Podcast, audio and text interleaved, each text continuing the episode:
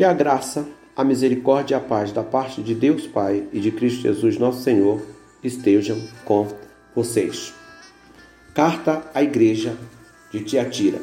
Este é o nosso assunto para hoje. Sou o pastor Raimundo Amaral e este é o nosso podcast Peregrinos no Caminho. Nosso texto é Apocalipse, capítulo 2, versículo 19, onde nós lemos: Conheço as obras que você realiza, o seu amor, a sua fé, o seu serviço, a sua perseverança e as suas últimas obras, mais numerosas do que as primeiras.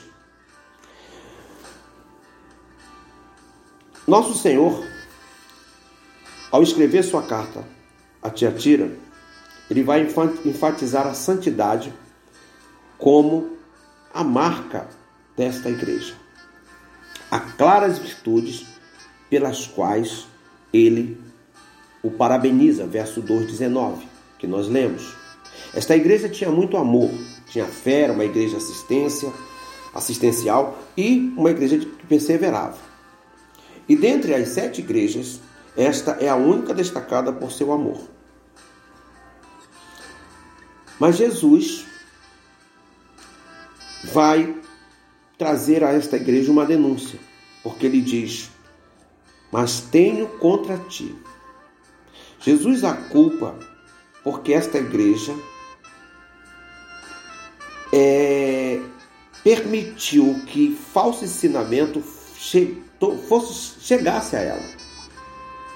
Em outras palavras, esta igreja estava tolerando falsos ensinamentos.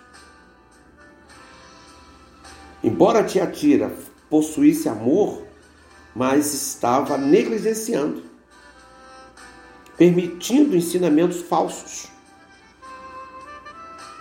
através de uma profetisa de nome que Jesus deu o nome de Jezabel. Então, possui amor, mas não a sã doutrina.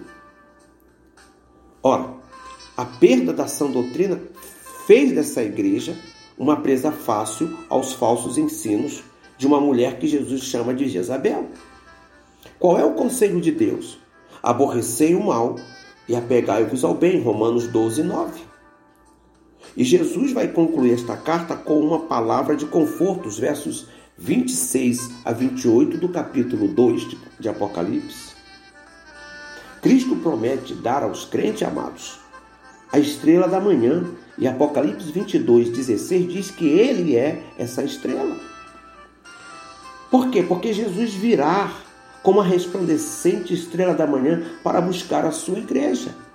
Finalmente, Jesus diz, lá no verso 29 do capítulo 2, quem tem ouvidos ouça o que o Espírito diz às igrejas. Concluímos dizendo que precisamos prestar muita atenção ao que Jesus diz.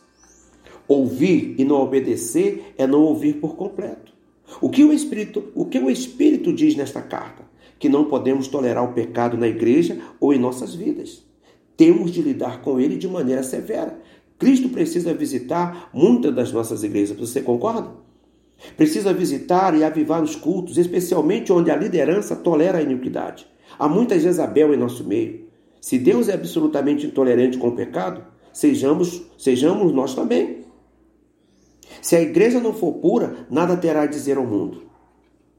A pergunta para finalizar é: tem você tolerado o pecado em sua vida? Então empreenda uma guerra contra o pecado. Se você não fizer, Cristo fará.